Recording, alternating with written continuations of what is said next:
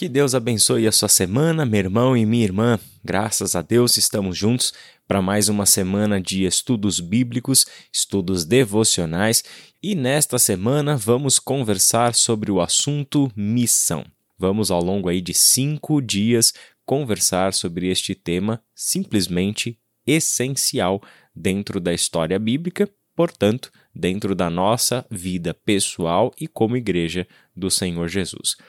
Temos aí a proposta de quatro textos bíblicos para servir de referência para nossa devocional. Então vamos lendo eles na medida em que formos caminhando na nossa meditação.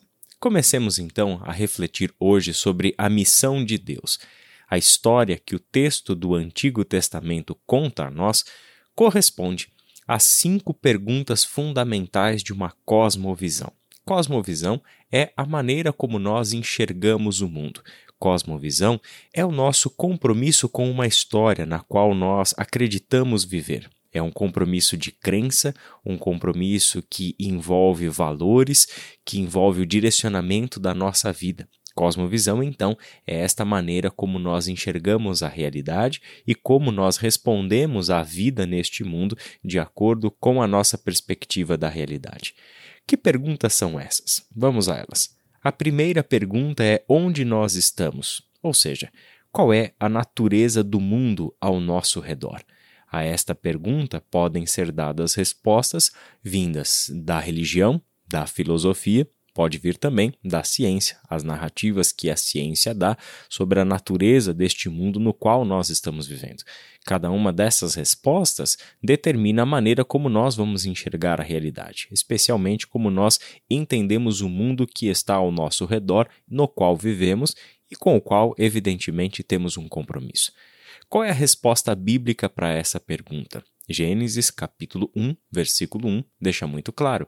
No princípio, Deus criou os céus e a terra. E toda a sequência de Gênesis 1 e 2 mostra para nós qual é a natureza do mundo que está ao nosso redor. A resposta é que nós habitamos a terra.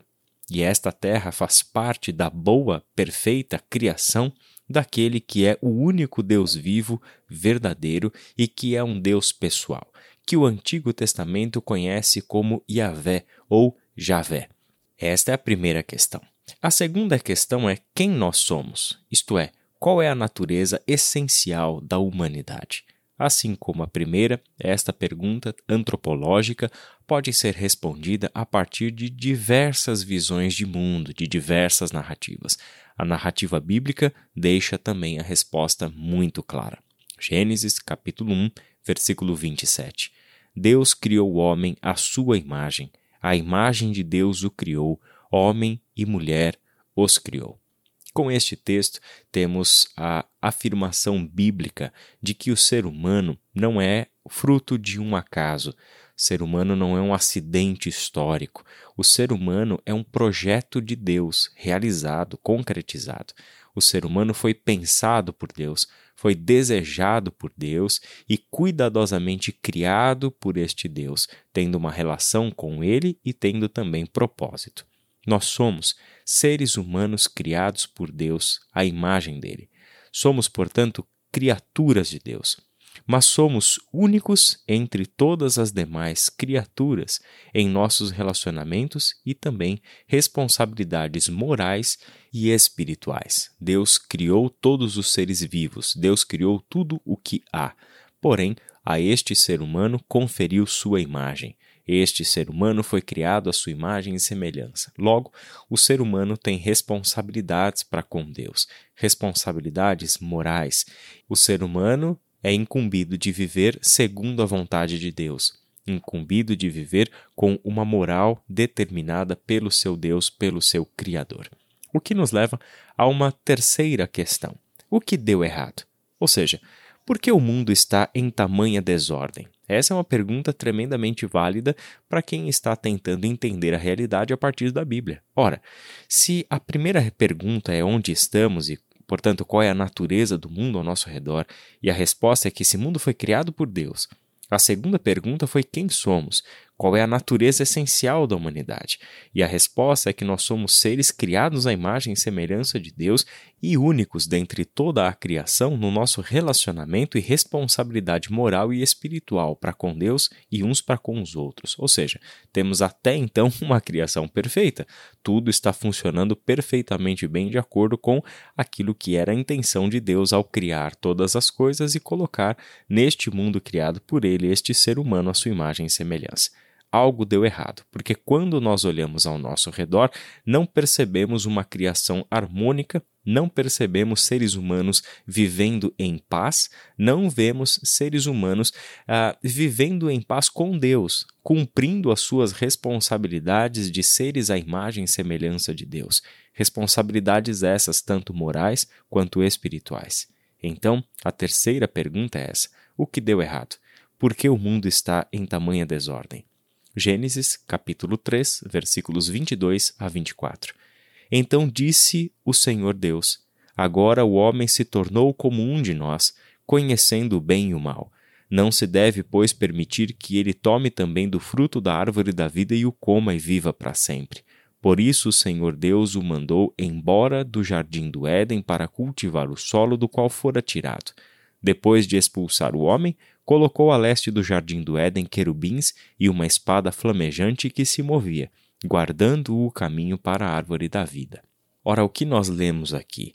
Com a nossa rebeldia e desobediência ao Deus Criador, nós causamos essa confusão na qual estamos vivendo essa confusão ao nosso redor que alcança todos os níveis da vida, da sociedade, dos nossos relacionamentos e também do meio ambiente. É este ato de rebelião contra Deus narrado em Gênesis capítulo 3, cuja conclusão é esta fala de Deus: Agora o homem se tornou como um de nós. E o que isso significa? Conhece o bem e o mal. Ao conhecer o bem e o mal, tornando-se como Deus, o ser humano torna-se Deus para si mesmo. Ele passa a viver separado de Deus, ou seja, ele se torna a referência moral, a referência relacional, ele constrói a sua própria história, ele decide os seus próprios caminhos, independente do seu Criador. Logo, o problema do mundo ao nosso redor se encontra no fato bíblico de que o ser humano se tornou a sua própria origem. Eles já não conseguem mais acessar a sua origem em Deus por causa da sua rebelião. E qual é a solução? Esta é a quarta pergunta que organiza uma visão de mundo. E a resposta é a seguinte: não podemos fazer nada com as nossas próprias forças. A humanidade não tem essa capacidade, mas Deus tomou a iniciativa da solução ao escolher e criar um povo, que biblicamente conhecemos como povo de Israel, por meio do qual ele pretende abençoar todas as nações na terra e, no fim, renovar toda a criação. Êxodo capítulo 19, dos versos 3 a 6. Logo Moisés subiu o monte para encontrar-se com Deus, e o Senhor o chamou do monte, dizendo: Diga o seguinte aos descendentes de Jacó e declare aos israelitas: Vocês viram o que fiz ao Egito e como os transportei sobre asas de águias e os trouxe para junto de mim. Agora, se me obedecerem fielmente e guardarem a minha aliança, vocês serão o meu tesouro pessoal entre todas as nações. Embora toda a terra seja minha, vocês serão para mim um reino de sacerdotes e uma nação santa. Estas são as palavras que você dirá aos israelitas.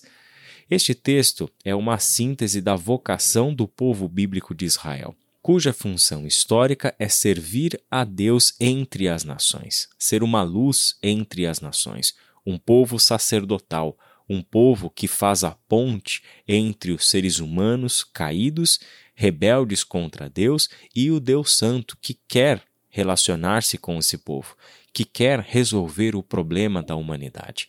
A missão do povo de Israel entre as nações é justamente essa: ser um povo para quem Deus revela a sua vontade, para quem Deus revela a sua lei, um povo formado para ser um povo que representa Deus na terra. E por meio deste povo, por meio da descendência deste povo, é que Deus haveria de, no final das contas, renovar toda a criação, fazer novas todas as coisas.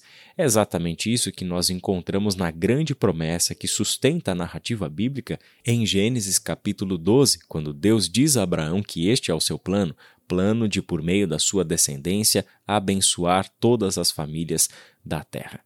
Portanto, vimos aqui quatro questões que são diretrizes para o entendimento de uma cosmovisão, mas nós precisamos acrescentar uma outra como nós nos posicionamos em relação ao tempo.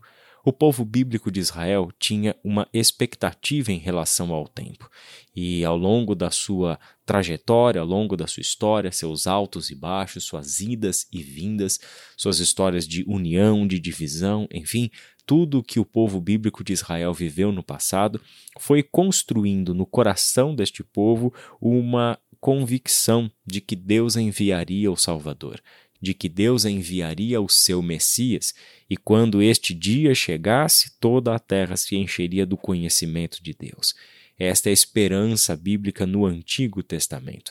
Portanto, quando nós levamos as mesmas questões para o Novo Testamento, já falamos de uma posição diferente. Falamos daqueles que já entenderam as quatro perguntas iniciais mas que agora já respondem diferente à última questão: que horas são? Porque o plano de Deus já se cumpriu na pessoa de Jesus de Nazaré. Seu filho veio ao mundo, cumpriu o seu propósito missional de salvar esta terra, de consertar o que deu errado. E por meio deste povo que creu em Jesus Cristo como seu Senhor e Salvador, é que Deus continua a atuar em missão neste mundo. A nossa expectativa de futuro é do retorno do Filho de Deus, a vitória definitiva do reino de Deus contra os poderes de Satanás, do pecado e da morte, e então reinaremos com ele para toda a eternidade, juntamente com todos aqueles que reconheceram a messianidade e o senhorio de Jesus Cristo sobre suas vidas e histórias. Ao longo desta semana, vamos então refletir sobre esta temática. Amanhã veremos um pouquinho sobre a missão de Jesus. Que Deus abençoe você e até lá!